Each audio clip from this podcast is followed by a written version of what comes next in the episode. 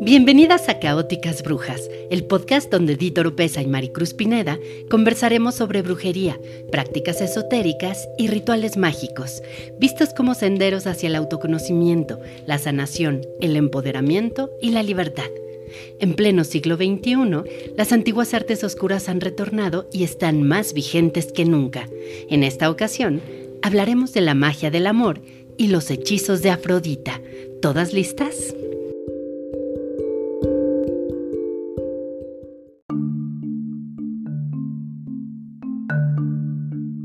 Celestial y por muchos himnos celebrada, hermosa y sonriente Afrodita, nacida de la espuma marina, diosa engendradora y amante que llega de noche. Emparejadora de ardientes corazones, madre del deseo, tejedora de encantos. Este es un fragmento de un himno órfico dedicado a la diosa del amor, la poderosa Afrodita. Inspirado en el mítico Orfeo, viajero errante y maestro de encantamientos, el orfismo fue una corriente mistérica cuya característica era transmitir el conocimiento oculto sin explicaciones, solo a través de la experiencia, tal y como el amor. Y es que hablar de la locura del enamoramiento, de los labios ansiosos por juntarse, los cuerpos desesperados por fundirse y la gloria del orgasmo, no alcanzan para describir plenamente la vivencia erótica. Tampoco es suficiente tratar de narrar el infierno de quien ama sin ser amado, del que ve su amor truncado por la desgracia o de quien sufre un inexplicable abandono. En fin, que para comprenderla en su magnitud, la experiencia amorosa se tiene que vivir. Pero esto constituye todo un reto porque si bien en el fondo se trata de una natural necesidad humana, en la forma suele complicarse. A las reglas del amor cortés, impuestas por la cultura occidental, hay que agregar las monogamias hipócritas, la pasión como pecado, las heterosexualidades forzadas, el mito del príncipe azul y más recientemente el poliamor, los follamigos, el living apart together, el sexting, el ghosting, los asexuales, los otakus, los flexisexuales y por supuesto el miedo al compromiso. No la tenemos fácil, pero sin importar dificultades y obstáculos, el llamado de Afrodita nos seduce y allá vamos, muchas veces solo esperanzadas en que la suerte nos favorezca, sin idea de los resultados que vamos a obtener y cruzando los dedos para que el precio a pagar no vaya a ser demasiado alto. A menos que seamos unas brujas expertas en la magia del amor, en cuyo caso tendremos bajo perfecto control los asuntos del corazón.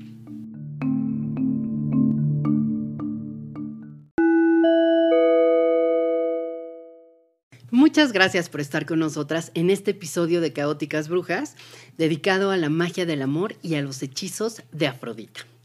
Y por supuesto nos acompaña Maricruz Pineda, ustedes ya la conocen, escritora, antropóloga y nuestra maestra en artes oscuras. Pero antes de empezar, recuerden darnos like en YouTube, Facebook e Instagram, estamos como Caóticas Brujas.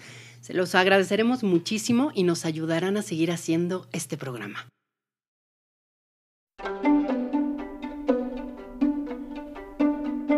Y pues la magia del amor. No se imaginan cómo nos han pedido este tema, incluso más que los relacionados con los hechizos para el dinero o para la salud.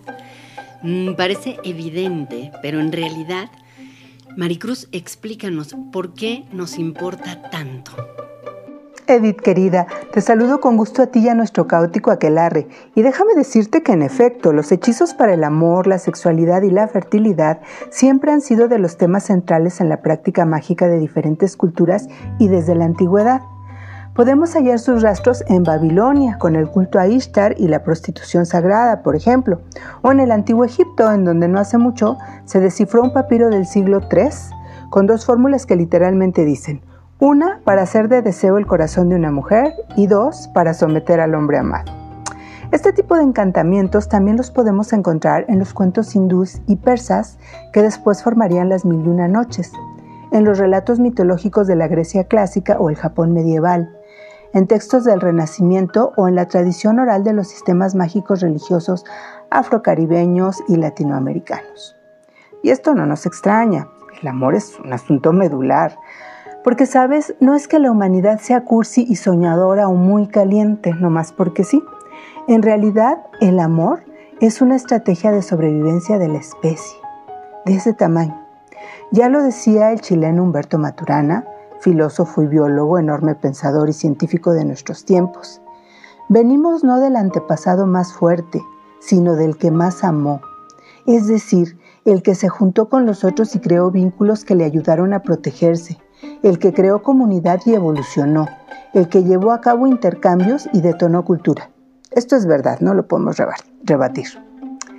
Y resulta que el vínculo base de todos los vínculos, o sea, el padre de todos los vínculos, es el de pareja, porque aunque muchos hablen de la relación madre-hijo como la más poderosa, para que haya la progenie que dará continuidad a la humanidad, primero deben juntarse dos. Podemos ver entonces la importancia del amor en nuestras vidas. La atracción, el romanticismo y el apego son partes de un mecanismo en el que se sustenta la permanencia de la especie. Se trata pues de una fuerza poderosísima que sin duda nos arrastra. Y por supuesto que no solo se trata de una fuerza esencialmente biológica, también hay que tomar en cuenta la influencia de la cultura, ¿no es así? Claro, el reforzamiento cultural es la otra parte de la ecuación que hace al amor tan importante, y más en nuestro mundo occidental, en donde el amor es el valor prevalente, a diferencia de Oriente, por ejemplo, en donde ese sitio lo ocupa el honor. Aquí el amor todo lo puede, todo lo perdona, todo lo vence y todo lo justifica, y hasta se podría pensar que la experiencia amorosa es lo que nos da el sentido de la vida.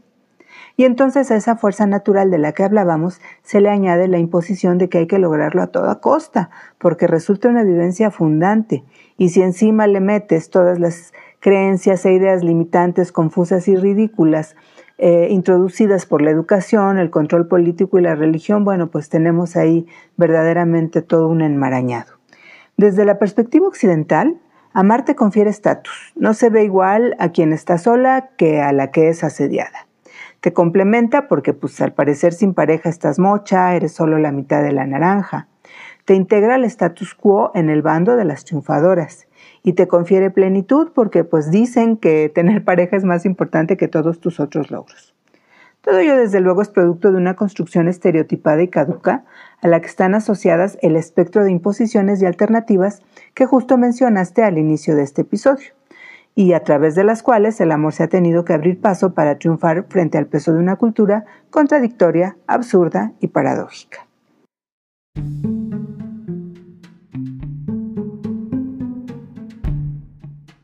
En medio de este panorama, ¿qué papel juega la magia del amor? Y de una vez cuéntanos cuáles son sus características. Pues tiene un gran papel, porque el abordaje del amor desde la perspectiva mágica nos permite sumergirnos de lleno en su esencia. Fíjate qué maravilla. Cuando las brujas llevamos a cabo un hechizo o conjuro, tenemos que simplificar la idea, hay que tenerla muy clara. Y esto nos hace quitar toda la basura, todo el estorbo, todos los distractores del exterior y remitirnos a lo que es, a lo que realmente importa. Quiero que me mire, hacer que me ame, conservar su pasión, encender el deseo, que sea solo para mí, olvidarlo, que deje de doler, etc. Como vemos, la brujería es fuerte a muchos niveles, desnuda quiénes somos y expone lo que queremos frente a nosotras mismas. Por eso hablamos de que la brujería es autoconocimiento, es empoderamiento, es evolución. Esto me lleva a enfatizar una vez más que la magia en general no se hace desde el a ver qué pasa, no sé si vaya a pegar, me da miedito y mucho menos la magia amorosa, por lo que conlleva toda esta energía pues tan monumental de la que hemos estado hablando. Para hacer magia amorosa requerimos una gran claridad en la intención, conocimiento del manejo de energías, autocontrol emocional, conciencia de nuestro poder, responsabilidad, persistencia y pasión, porque la magia amorosa es como el amor mismo. Hay que estarla cultivando, hay que estarla controlando, hay que estar en ella para que no se apague ni se nos vaya de las manos. Esto me lleva a un tema que con frecuencia me preguntan respecto a que no hay que manipular la voluntad del otro cuando estamos haciendo brujería, que no podemos trabajar para hacer que otro que no nos quiere se enamore y voltee a vernos y, este, y quiere estar con nosotros. Bueno, todo esto viene de una rama muy concreta que es la Wicca. En la Wicca se maneja mucho esto de, del respeto a la voluntad del otro. En otros estilos de brujería no hay tantos escrúpulos, pero igual no importa porque no se puede. Todos tenemos un don divino que es el libre albedrío y los hechizos de amor funcionan donde hay una base, donde hay un fundamento, porque lo que hacen es propiciar, impulsar y provocar. Ahora, por otro lado, los hechizos amorosos tienen límites. Si quiero hacer algo para que el galán o galana más hot de la pantalla hollywoodense se interese en mí, pues ahí me cuenta, ¿no? Esto no, no se puede. Tenemos que que trabajar dentro de una lógica. Y finalmente, en la magia del amor hay que cuidarnos mucho, hay que estar muy a la expectativa, hay que estarnos observando, hay que estarnos sintiendo, porque como hay involucradas pasiones, deseo, este, ceguera, ¿no? Sin quererlo podemos quedar atrapadas en el juego y sumergirnos en eso que es tan parecido al amor, pero que se llama obsesión.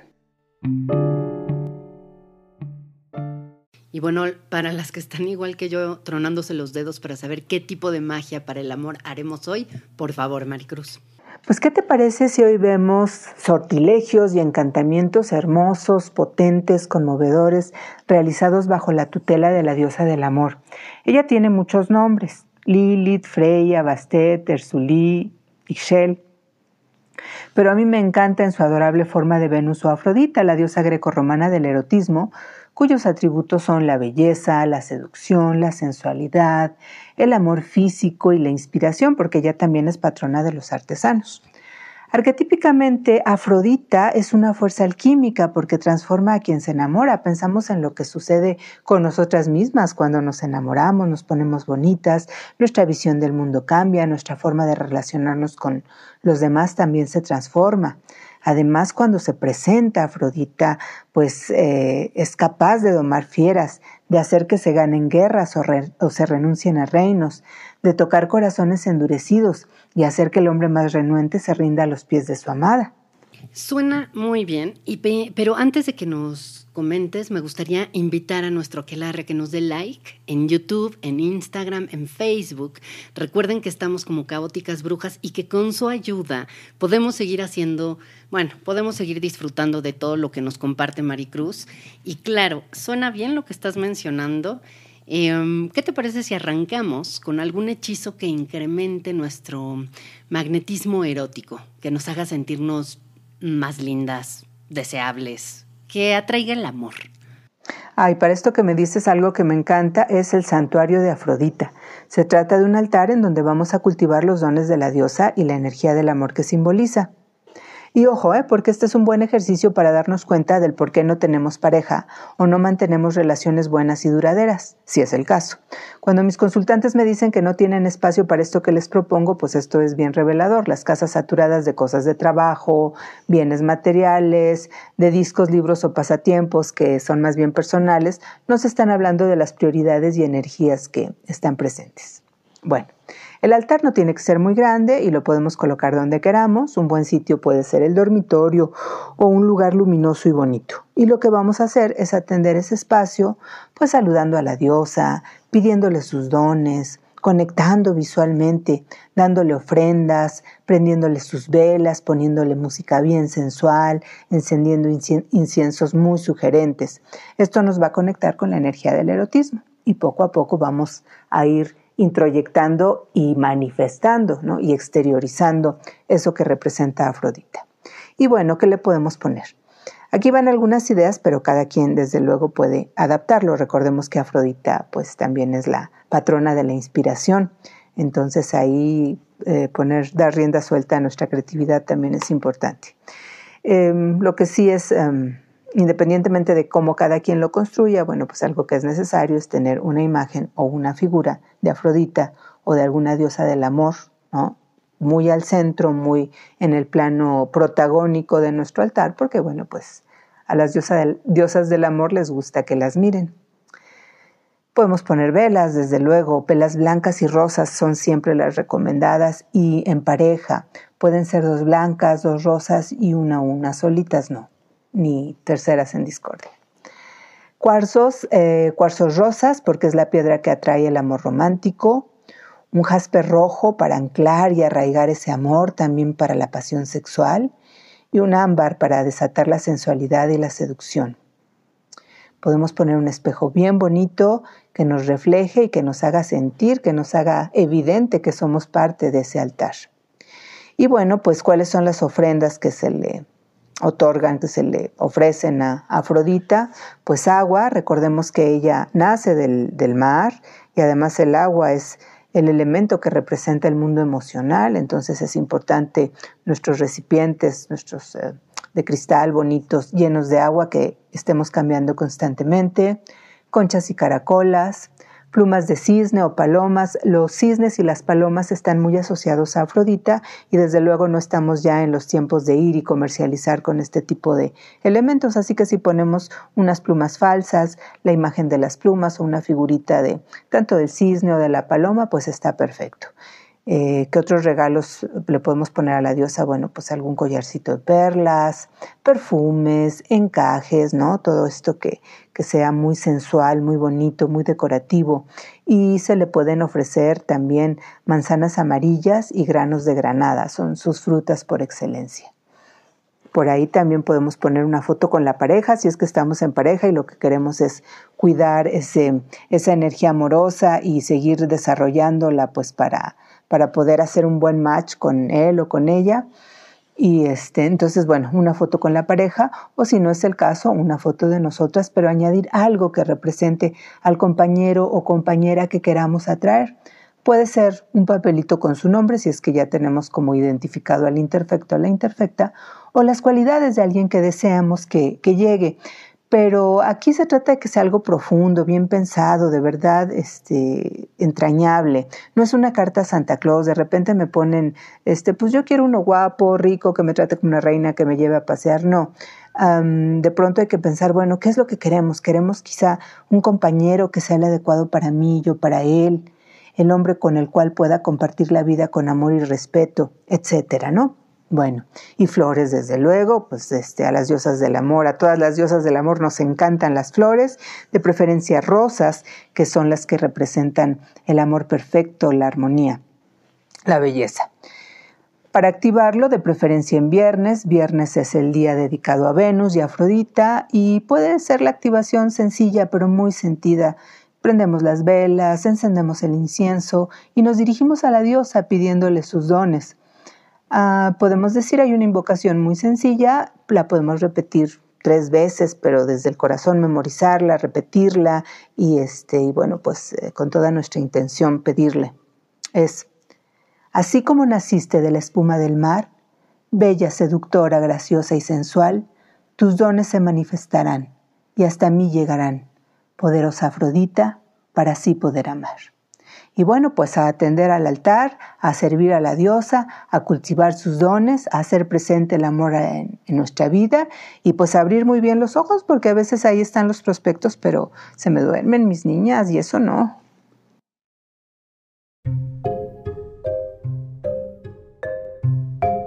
Bueno, ya que estamos en esto, ¿qué te parece si ahora nos das algo para incrementar el deseo sexual? ¿Qué te parece una botella de Venus, que es una botella de bruja cuyo objetivo es despertar la pasión? Venus significa la que llega de noche. Y este trabajo es para detonar el deseo sexual, ya sea con una pareja de años, en donde este aspecto pues ha ido menguando un poco, o con alguien con quien morimos por hacer eso que ahora llaman el delicioso. Esta botella es muy potente y por su misma fuerza de arranque no dura permanentemente como yo les decía, la magia del amor pues es como el amor mismo, como la atracción de los primeros tiempos que es brutal y que después va, eh, va bajando un poco y entonces hay que estarla cultivando, cuidando y provocando. Lo mismo esta botella, cada determinado tiempo cuando ustedes lo sientan pues hay que estarla activando. Ahorita les voy a decir cómo. Bueno, nuestra botella hay que hacerla un viernes que es el día consagrado a Venus.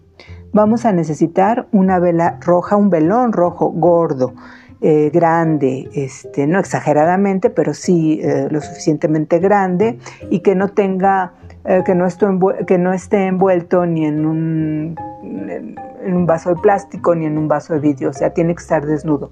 Hay unas velas preciosas que tienen forma de una pareja abrazándose, si las consiguen pues estará muy bien y si no, con esto que les digo está perfecto también.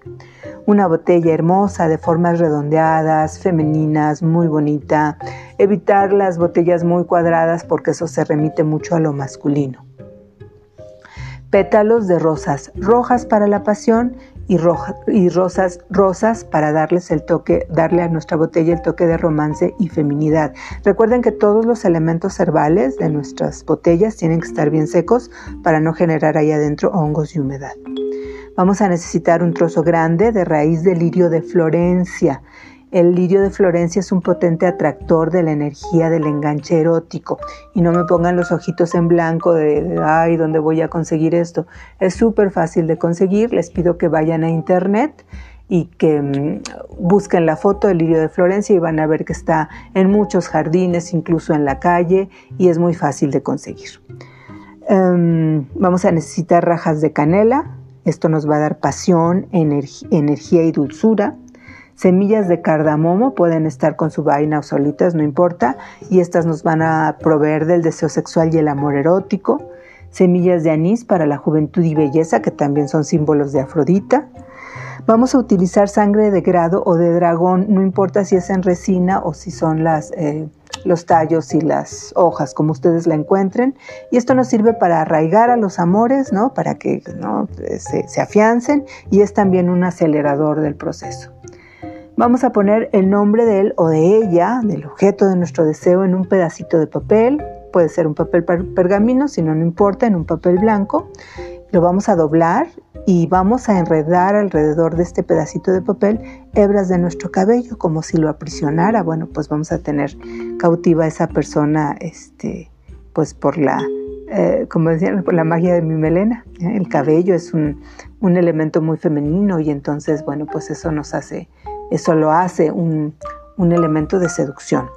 Y este papelito envuelto en nuestro cabello lo vamos a sellar, lo vamos a embadurnar con unas gotitas de aceite de ylang ylang, que es un afrodisíaco y es también muy fácil de conseguir.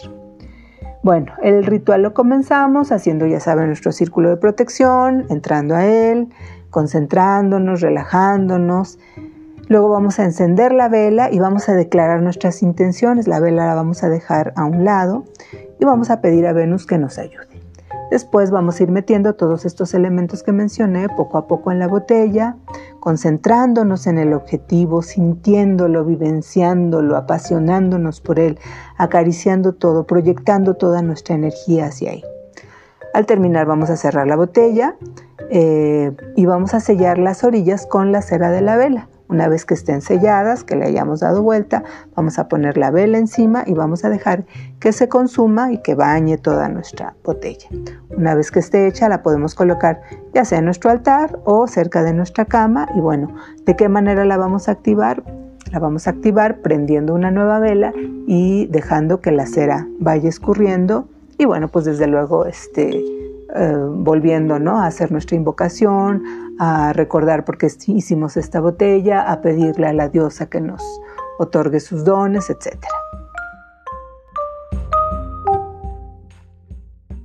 Y para quienes se quedaron con cara de qué es esto de botella de bruja o cómo se hace, no. Busquen nuestro episodio Botellas de Bruja, donde Maricruz nos explica, miren, qué son, eh, cómo se hacen las fórmulas, qué traen adentro, cómo se activan, cómo son los rituales, bueno, todo lo que necesitan saber de botellas de bruja lo pueden encontrar en un episodio que nosotros ya tenemos y me parece que son dos episodios atrás. Botellas de bruja, así búsquenlo tal cual en Caóticas Brujas. Y bueno, pues ahí van a poder profundizar en el tema. Y para cerrar, Maricruz, danos algo que nos rescate que nos rescate de esos amores obsesivos, esos que dejaron como una carga, pues como feona, porque hay amores que se van y bien, nos desprendemos de ellos, es más, hasta, hasta los recuerdas con mucho cariño, ternura y agradecimiento, pero hay otros que no, hay otros que, que de pronto dejan ahí como un mal sabor, como de pronto sentimientos o emociones confusas. Em, incluso para algunas personas em, hay, hay amores que hasta nada más de recordarlos torturan, generan resentimientos y al mismo tiempo es la misma persona que los recuerda que no los deja ir. Entonces, danos algo para eso, para liberarnos, para ponernos, hacernos y sentirnos más ligeras. Fíjate que Afrodita tenía un cinturón de oro mágico que tenía el poder de hacer hechizos de amor y desamor. Y este hechizo que vamos a hacer nos sirve justamente para alejar ese amor que ya pasó, que no nos conviene, que se quiere ir, pero nos aferramos. El cinturón del olvido de Afrodita. ¿Qué vamos a necesitar? Pues básicamente una cuerda dorada.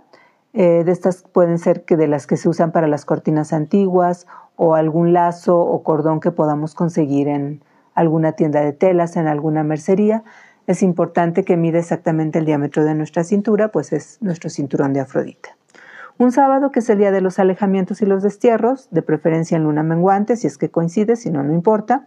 Hay que buscar un sitio tranquilo e introyectar la energía de Afrodita, eh, invocándola, pensándola, sintiéndola, pidiéndole que nos ayude y nos confiera poder a través de ese cinturón.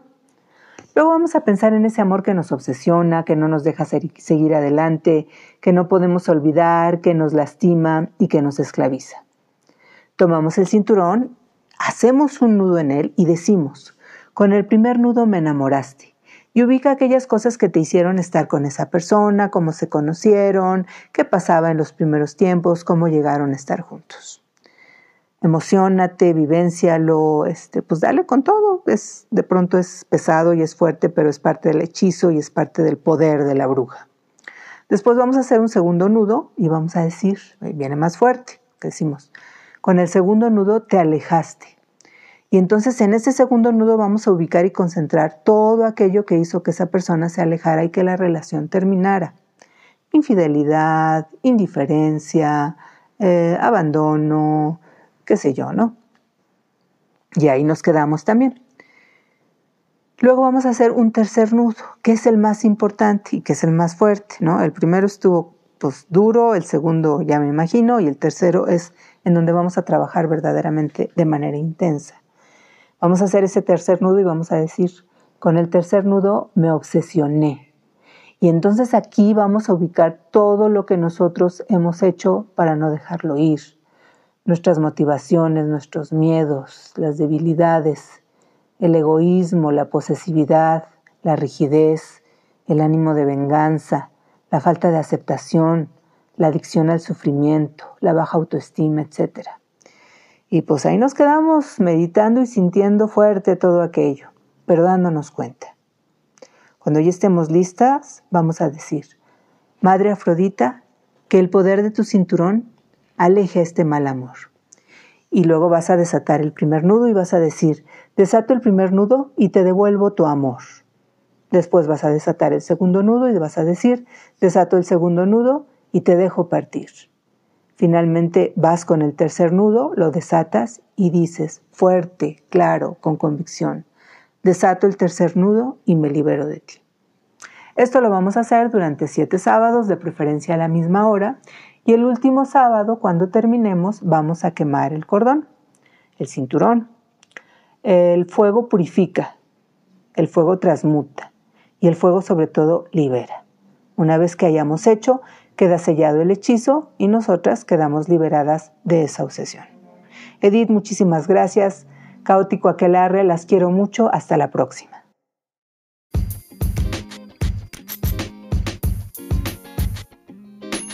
Uf, este cinturón de Afrodita sí me dejó pensando. Está fuerte, ¿eh? está fuerte. Pero bueno, pues ahí lo tienen. Y ahí tienen también otros hechizos más eh, para reencontrar, enamorarnos más todavía, para dejar ir. Y bueno, dejamos esta plática hasta aquí por el día de hoy. Que disfruten un gran día del amor y la amistad y las esperamos en nuestro siguiente episodio de Caóticas Brujas.